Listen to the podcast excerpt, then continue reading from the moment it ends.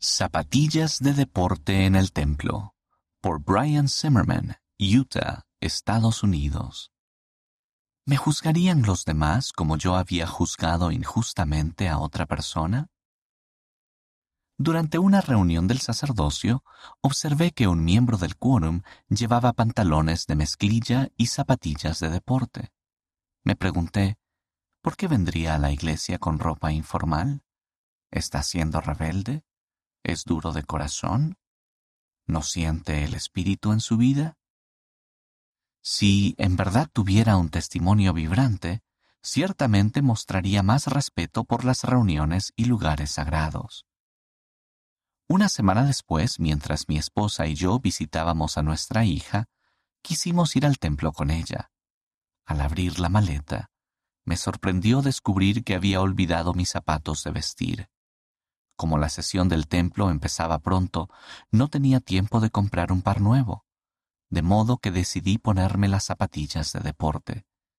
Mientras me ponía las zapatillas, inmediatamente recordé la reunión del sacerdocio. Ahí estaba, preparándome para ir a uno de los lugares más sagrados de la tierra, vestido con zapatillas de deporte.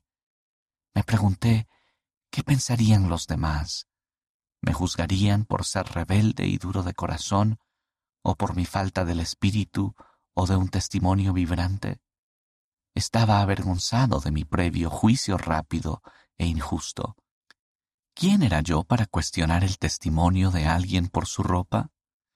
No sabía nada de sus circunstancias. El Salvador se centró en el progreso espiritual de todos los hijos de su Padre.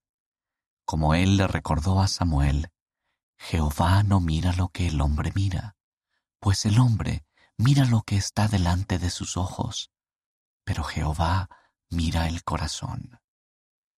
La ropa, la apariencia, la raza o el sexo de una persona no debería importar. Todos somos hermanos y hermanas. El hecho de que ese hermano estuviera asistiendo a la iglesia debería haber sido el centro de mi atención siempre debemos tratar de llevar nuestra mejor ropa cuando vamos a la iglesia o al templo. Sin embargo, no debemos juzgar a los demás por lo que llevan puesto, porque nunca sabemos cuáles son sus circunstancias. Todos los que nos rodean realmente tienen un potencial divino. Debemos ofrecer un amor semejante al de Cristo a todos nuestros hermanos y hermanas, sin importar su apariencia externa, incluso si llevan zapatillas de deporte al templo.